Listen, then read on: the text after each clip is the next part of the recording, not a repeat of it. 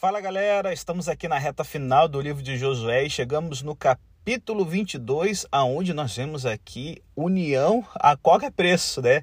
A importância de manter-se junto com os outros irmãos da mesma fé. Bom, é, é, é, interessante que esse capítulo aqui ele vem depois da distribuição das terras entre as tribos, né? Que até concluiu com uma nota maravilhosa sobre como Deus havia sido fiel às suas promessas, promessas que haviam sido importantes para toda a distribuição de terras nos capítulos 13 ao 21, mas eram de particular importância para a designação das cidades de refúgio e a atribuição de cidades aos levitas nos capítulos 20 e 21. Nesses capítulos, nós vimos uma forte ênfase no tema de aceitar Deus em Sua palavra. No entanto, essa celebração final da fidelidade de Deus continha, é, é, continha dentro de si um desafio para gerações seguintes sobre a importância de continuar a viver dentro da estrutura das promessas de Deus. À medida que avançamos para os últimos três capítulos do livro de Josué, é essa questão que é particularmente central em cada capítulo explorando um aspecto diferente desse dessa questão no 22, no 23 e no 24. E olha, ao longo do caminho, esses três capítulos finais nos preparam ainda mais para a designação de Josué como servo do Senhor, uma designação que corresponde à de Moisés e que notamos, né, foi sugerida anteriormente no podcast passado. Isso é particularmente notável na medida em que cada capítulo nos fornece um discurso de despedida de Josué, primeiro para as tribos orientais, né, do leste do Jordão, depois para os líderes e depois para a nação como um todo. Os discursos, gente, são cada vez mais detalhados, com o segundo cerca de duas vezes maior que o primeiro e o terceiro cerca de três vezes maior do que o de, é, do capítulo 22 que a gente está vendo agora. Assim, o próprio Josué se torna mais importante à medida que avançamos por esses capítulos. No entanto, isso não é tanto para elevá-lo pessoalmente, mas para mostrar que Deus realmente levantou alguém para né, ser o sucessor de Moisés. Esses capítulos também estão ligados à declaração do, do capítulo 21, verso 43 a 45, por causa da sua ênfase no descanso, algo que esses versos afirmam que o Senhor deu e ao qual Josué se refere a se dirigir às tribos orientais aqui e a qual o narrador se referirá novamente no capítulo 23. Além disso, o tema central da fidelidade do Senhor às suas promessas será retomado por Josué no capítulo 23, enquanto o uso surpreendente desse capítulo de um altar como testemunha para Israel será acompanhado pela construção, é, é, no capítulo 24, de um grande monumento como testemunha para o povo de Deus sobre o seu relacionamento de aliança com Jeová. À medida que esse capítulo começa a lutar com a questão de tomar Deus em Sua palavra como modelo de como viver no futuro, em vez de simplesmente né, é, é, ficar pensando em como as promessas do passado vão ser reivindicadas, ele se concentra aqui na questão particular de como saber que Deus está entre seu povo. Essa é uma pergunta que muitos de nós poderíamos fazer. Poderíamos razoavelmente supor que várias respostas diferentes poderiam ser dadas. Alguns podem dizer que Deus está entre nós quando vemos sinais de crescimento numérico. Outros podem enfatizar as respostas à oração, especialmente em termos do miraculoso. Outros ainda podem querer citar evidências da obra do Espírito Santo entre nós. Tudo isso seria, até certo ponto, expressões válidas do que significa dizer que Deus está presente. No entanto, esse capítulo adota uma abordagem bastante diferente, que varia daquelas que dominam muita discussão contemporânea. Ou seja, que Deus está reconhecidamente presente entre seu povo quando eles entendem que pode trabalhar juntos, apesar de suas diferenças de perspectiva. Em particular, essas diferenças emergem de diferentes estágios da vida do povo de Deus. À medida que as terras foram distribuídas às tribos orientais em Números 32 e o santuário central de Deuteronômio 12 eh, são reunidos no pensamento. Deus tem sido fiel e exige fidelidade no futuro. Embora o quadro geral para isso tenha sido delineado, os meios exatos pelos quais isso deve ser alcançado precisam ser negociados, talvez porque nenhuma regra única pode cobrir todas as circunstâncias. Para fazer uma analogia aqui musical, podemos dizer que, embora Deus tenha indicado né, a, a, a, a partitura e a forma geral da melodia que Israel deve tocar em sua vida diária, ele espera que Israel improvise dentro dessa estrutura.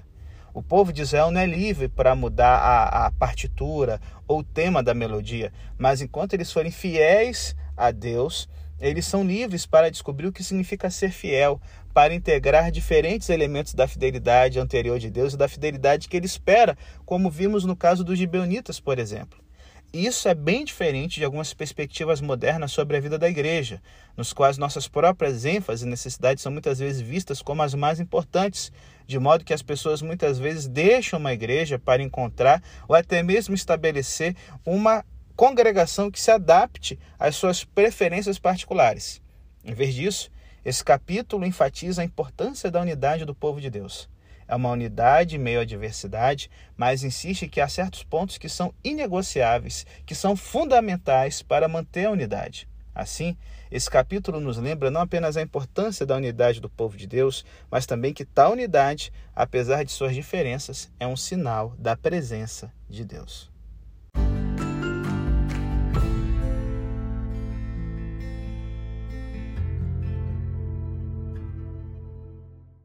Então vamos lá, vamos dar uma olhadinha aqui no verso 1 a 8 para ver o que que gerou toda essa treta aqui nesse capítulo, né? O retorno das tribos orientais para casa é o que está gerando essa confusão toda. Bom, depois das listas, né, aparentemente intermináveis dos capítulos anteriores, gente, é sem dúvida refrescante voltar mais uma vez a uma história, embora ela possa parecer um pouco estranha para muitos de nós hoje. No entanto, esse é um capítulo importante na medida em que introduz a seção final do livro. Ele é o começo do fim. É um capítulo que começa a delinear o que se espera do povo de Israel agora que ele está na terra prometida. Em outras palavras, dado que o Senhor provou ser absolutamente fiel, como Israel deve viver em resposta? Essas questões são de vital importância e a unidade do povo é abordada desde o início. E a chave, para a gente entender esse capítulo, está na acusação de Josué às tribos orientais enquanto elas se preparam para retornar ao seu território através do Jordão. No entanto, embora a unidade surja como elemento crucial na história, ela só é sugerida nesses versos iniciais. Porém, pelo próprio ato de Josué de convocar as tribos de Ruben, Gade e a metade da tribo de Manassés, Manassés Oriental, né, fica claro que a atenção está sendo dada a um grupo que estava fora do corpo principal de Israel. Como observamos antes, o fato dessas tribos terem habitado fora da terra prometida como resultado de uma distribuição especial que Moisés fez em Números 32 significava que elas eram um caso especial. Foi porque eles já possuíam suas terras que Josué precisava exortá-los a se lembrar dos seus compromissos anteriores para com seus irmãos que iam conquistar ainda a terra prometida. Portanto, embora seja apenas sugerido, a possibilidade de uma divisão entre as tribos de ambos os lados do Jordão é reconhecida, embora a suposição geral fosse de que as tribos ocidentais precisariam lembrar as tribos orientais de permanecerem fiéis. Além é, é, é, de, de, de, durante o degelo da primavera, quando o Rio Jordão fica, ficava né, com um volume de 8 milhões de metros cúbicos por segundo, ele em si não é uma enorme barreira, certo? Durante a maior parte do ano e tem vários pontos seguros de passagem. No entanto, ele representava uma barreira psicológica e espiritual significativa, precisamente porque representava uma fronteira da terra a terra prometida de um lado e as tribos orientais vivendo fora desse território do outro. Então, quando Josué lhes dá a sua carga de despedida aqui, ele o faz como ocupante da terra prometida, a oeste do Jordão. Ao fazer isso, ele está consciente das necessidades dessas tribos ao retornar à sua terra, de construir sobre a fidelidade que demonstraram ao se juntar aos seus irmãos na reivindicação de Canaã. Josué, então, reconhece a possibilidade que as tribos orientais possam vacilar em sua fidelidade quando retornarem para suas casas. Isso reflete a ideia de que as tribos orientais estavam de alguma forma em maior risco de se afastar do Senhor porque viviam fora dos limites da terra prometida. Esse risco está particularmente focado na referência do narrador a Manassés como uma tribo que ocupa ambos os lados do Jordão, porque como um povo da ponte, né, eles incorporam o problema de como Israel pode ser fiel dentro e fora dos limites prometidos da terra.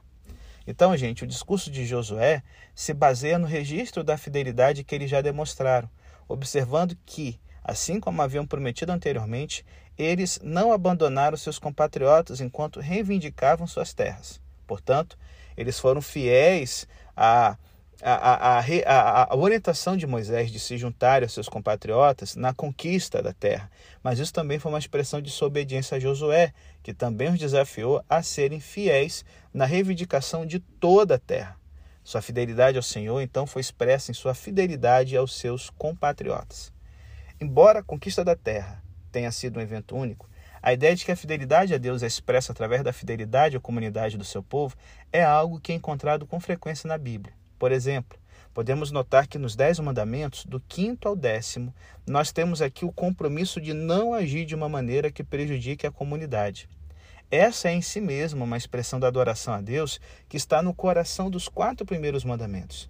Embora a maioria dos mandamentos proíba comportamentos que prejudiquem a comunidade, podemos ver as ações das tribos orientais como uma expressão positiva disso no qual elas, sabendo que Deus fez por elas, tomam isso como base para trabalhar pelo bem-estar do resto da sua comunidade. Ao mesmo tempo, Josué sabe que a fidelidade passada nem sempre leva à fidelidade futura. É por isso que ele os acusa diretamente, acusa não, desculpa, ele os insta a viver sua fidelidade de forma contínua a tudo que Moisés lhes ordenou, amando ao Senhor, andando em seus caminhos e agarrando-se a ele com fidelidade de todo o coração. De fato, é, o fato de Josué estar se baseando nas próprias diretrizes de Moisés é claro a partir da semelhança entre a linguagem aqui e de várias passagens do Deuteronômio. Então, a acusação de, a, de novo, é que eu estou aqui com a treta na cabeça, né? A orientação de Josué às tribos orientais a continuar aceitando a palavra de Deus vivendo o que já experimentaram enquanto viajavam com Deus e seu futuro compartilhado, é crucial aqui. A bênção que ele lhes dá quando eles voltam para casa provavelmente é moldada por isso, embora sem dúvida também inclua compartilhar o despojo com essas tribos.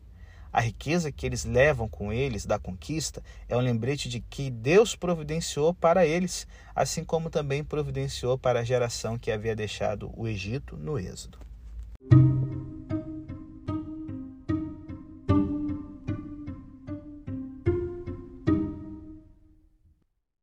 Só que aí, galera, do verso 9 ao 20, a gente tem aqui uma treta maligna surgindo no horizonte. As tribos orientais estão deixando a terra, né? E à medida que elas estão voltando, nos é dito não apenas que elas partem do santuário de Siló, mas que também deixam os israelitas na terra de Canaã em segurança. Mesmo que Deus tenha concedido a, a, a elas o seu território do lado oriental do Jordão, não é a terra prometida a Abraão, como a gente já falou aqui. Só que no caminho algo estranho acontece. As tribos orientais constroem um altar que é de tamanho imponente na margem do Jordão. Nessa fase, não nos dizem por que eles deveriam fazer isso, principalmente porque devemos experimentar o choque das tribos ocidentais, como elas o veem, né? como a notícia chega. Em seguida, isso se torna base de rumores e relatórios negativos entre as tribos. Então, de repente, as tribos ocidentais estão prontas para a guerra. Podemos achar isso um pouco estranho, né? Primeiro que esses carniças aqui se recusavam a brigar com os cananeus, mas estão aqui muito prontos para lutar contra os seus irmãos. É, é, é problemático. Mas assim, para entender essa resposta, temos que lembrar que Deuteronômio 12 proibiu a prática de construir altares onde quer que alguém quisesse.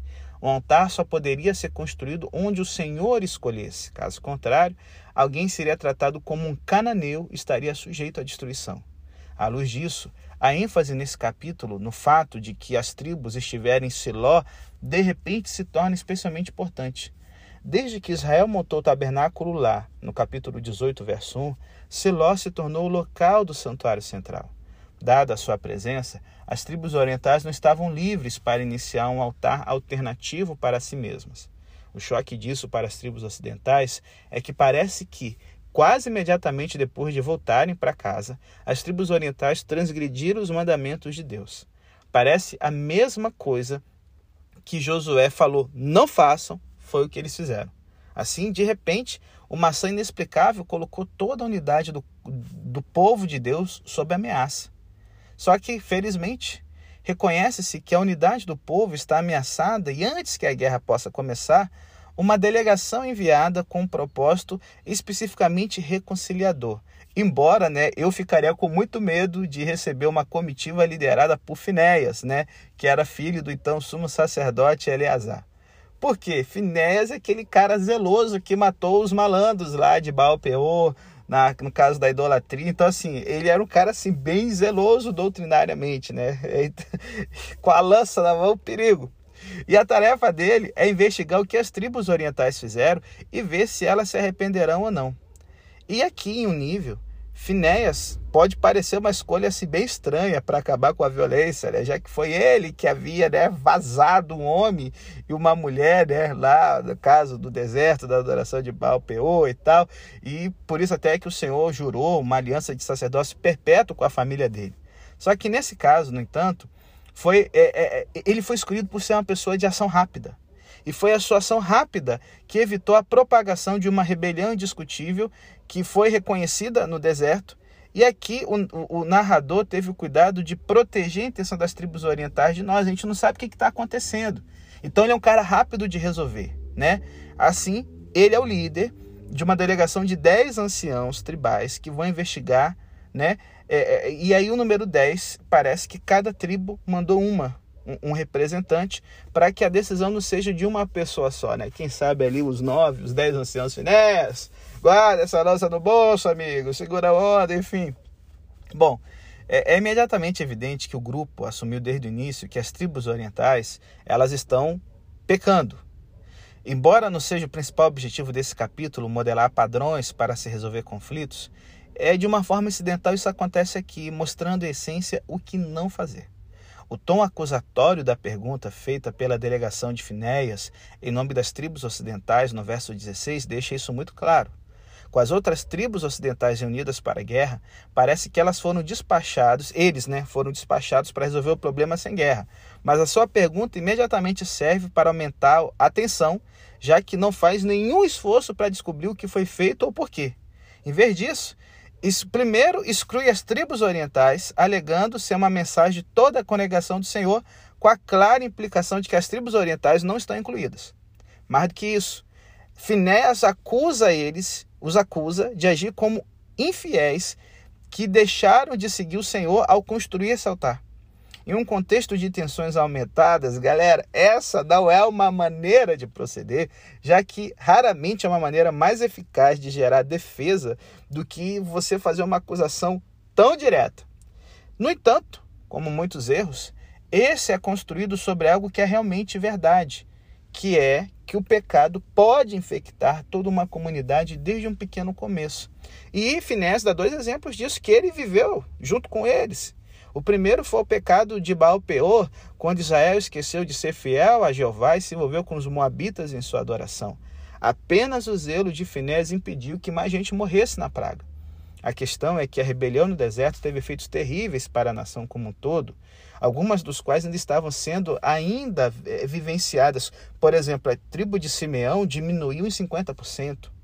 Dado que Finés é o líder dessa delegação, talvez seja um exemplo que não seja surpreendente. A implicação que o grupo de Finéias é, é, faz disso é que as tribos orientais devem deixar suas casas e se mudar para a área a oeste do Jordão, onde fica o tabernáculo e, portanto, o único altar apropriado. O segundo exemplo dado é o de Acã, quando o pecado de um homem prejudicou toda a comunidade. Esse segundo exemplo usa o mesmo tempo verbal para vincular o ato de infidelidade das tribos orientais com o de Acã, sugerindo que a construção desse altar é um pecado tão grave quanto o roubo dos itens dedicados à destruição em Jericó. Bom, em conjunto, esses dois exemplos servem para mostrar o ponto. O pecado de um grupo afeta toda a nação, e esse pecado os coloca todos em uma situação de rebelião diante de Deus. É por isso, claro, que a unidade da fé é tão importante. O problema, no entanto, como descobriremos, é que, embora a sua teologia do pecado esteja correta, porque o pecado de um indivíduo ou grupo afeta as pessoas como um todo, é uma verdade que está sendo mal aplicado aqui. Eles reconhecem adequadamente a importância de todo o povo de Deus permanecer unido, mas ao não descobrir o que realmente está acontecendo, eles aplicam mal essa verdade. No entanto, Antes de acusarmos esse grupo muito rapidamente, talvez devêssemos observar como o narrador se absteve cuidadosamente de nos dar mais informações, o que significa que nós, como leitores, provavelmente ficaremos igualmente indignados com o que parece ter acontecido. O texto, portanto, segura um espelho para nós como leitores e nos lembra de quão facilmente podemos tirar conclusões precipitadas e erradas, falhando em prestar devida atenção a todos os envolvidos e, e, isso, cara, nunca deve ser a maneira apropriada para os cristãos resolverem áreas de desacordo e conflito.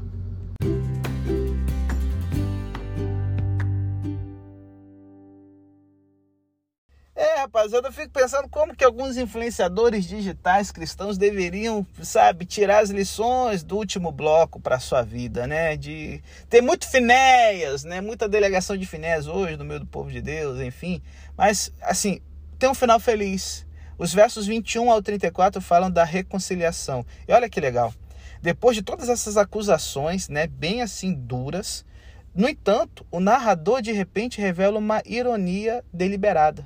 As tribos orientais não queriam dizer nenhuma das coisas com as quais foram acusadas pelas tribos ocidentais.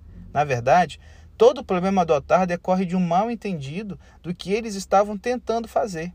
No entanto, o relato de sua resposta retém cuidadosamente o motivo de suas ações até o final do discurso, para que entendamos a paixão com que eles falam, enfatizemos a importância com que eles veem a unidade da nação. E aí, do verso 21 ao 29, nós temos a resposta dos acusados. Né?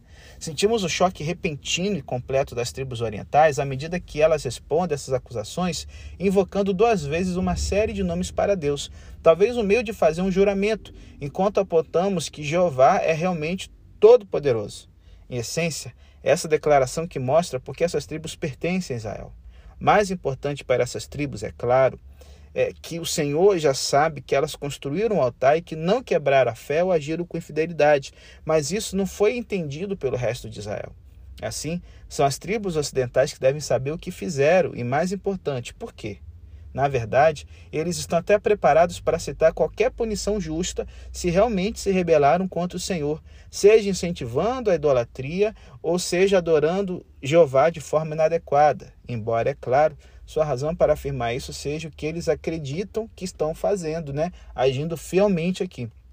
A ironia está nas maneiras como o altar foi visto. As tribos ocidentais viam isso como um sinal de divisão, um sinal de infidelidade, um sinal de que as tribos orientais não eram confiáveis. As tribos orientais, por outro lado, viram isso como um sinal de fidelidade, um sinal para indicar às tribos ocidentais que, embora vivessem fora dos limites técnicos da terra, ainda faziam parte do povo de Deus. Isso é como ver uma obra de arte sem qualquer contexto para sua interpretação. Tenderemos a ver expressos nela o tema que a gente espera, embora é, esses, esses temas né, podem não ser de forma alguma pretendidos pelo autor. Assim, um altar que foi concebido por um grupo como um testemunho de fidelidade e unidade foi visto pelos outros como um sinal de infidelidade e desunião. Atos perfeitamente apropriados e bem intencionados, gente, podem ser facilmente mal interpretados com a unidade do povo de Deus colocada em risco. Na verdade, a razão para a construção do altar é explicitamente declarada como sendo o meio de impedir que os descendentes das tribos ocidentais convençam as tribos orientais de que eles não fazem parte de Israel certo? Então, assim, eles não são adoradores legítimos de Jeová. O Jordão, cuja travessia era tão importante no início do livro, continua sendo uma barreira importante para as percepções de quem está incluído entre o povo de Deus. Na verdade, torna-se um ponto crucial para os diferentes entendimentos do que significa ser Israel. É definido com base na geografia ou no parentesco? Ou existe uma maneira mais profunda de entender o que significa ser o povo de Deus? Talvez seja notável que nesse momento apenas Ruben e Gade sejam mencionados, talvez porque Manassés tem clãs de ambos os lados do Jordão. O ponto, à medida que eles o desenvolvem, é que o altar deve ser uma réplica da coisa real. Nunca teve a intenção de suplantar o tabernáculo em Siló ou aonde quer que o altar central estivesse. No entanto, no lado oeste do Jordão, isso era obviamente difícil de ver. Compreender a unidade do povo de Deus requer, portanto, um esforço por parte de todos os envolvidos, porque essa unidade é tão facilmente danificada e as transgressões imaginadas podem ser estabelecidas na tradição popular e se tornarem bem arraigadas. A declaração das tribos orientais aqui mostra o quão intensamente elas sentiram essa questão e é uma, é uma questão que continua a ser importante hoje. É por isso que Paulo enfatiza a unidade de todos os crentes em Cristo, apesar da nossa diversidade. No entanto, a declaração das tribos orientais traz a unidade de volta, reconciliando os dois lados. Isso consegue, é, isso é conseguido destacando-se o fato de que eles continuam sendo fiéis aos mandamentos de Deus por meio de Josué, bem como a lei de Moisés. O povo de Israel realmente está junto na terra, porque, apesar das diferenças de perspectiva, eles estão unidos em sua adoração e no que significa ser fiel a Deus nessa adoração. Eles tiveram perspectivas diferentes sobre o que isso significa, mas a realidade ainda sobrevive. No entanto, essas diferentes perspectivas não permitem qualquer coisa. As tribos orientais sabem que há um santuário central e, por mais bem intencionadas que sejam, não podem construir um segundo altar para sacrifício. No entanto, com o altar devidamente entendido como um memorial de unidade, os grupos podem mais uma vez estar em paz uns com os outros. A compreensão e a verdadeira fidelidade precisam andar juntas para permitir a unidade do povo de Deus, porque são vitais para perceber a presença de Deus entre nós. É isso que Finéias finalmente reconhece. No verso 31, ele fala por um Israel que agora sabe que não houve infidelidade. É por isso que o grupo ocidental pode voltar satisfeito para casa. E aí, Finéias e os líderes não voltam a se alegrar porque conseguiram negociar seu caminho através de uma situação difícil. Na verdade, né, é, em muitos aspectos, essa história é um exemplo excelente de como não negociar, rapaz. Ao invés disso, eles se alegram porque descobriram que, na unidade real, uma unidade não necessariamente aparente suas percepções, mas ainda presente na realidade de sua adoração, eles realmente são um único povo. O Jordão, por mais que possa parecer uma barreira, não exclui aqueles a quem Deus deu oportunidade de viver no leste, mesmo que não façam parte da terra originalmente prometida. E quando Deus está presente entre eles, diferentes perspectivas sobre o que significa ser o povo de Deus podem ser colocadas de lado. A guerra não é necessária. Em vez de agir em violência contra as tribos orientais, há oportunidade de adorar a Deus. Seja a leste do Jordão ou a oeste, Aqueles que são povo de Deus são aqueles que vivem em fidelidade a Ele.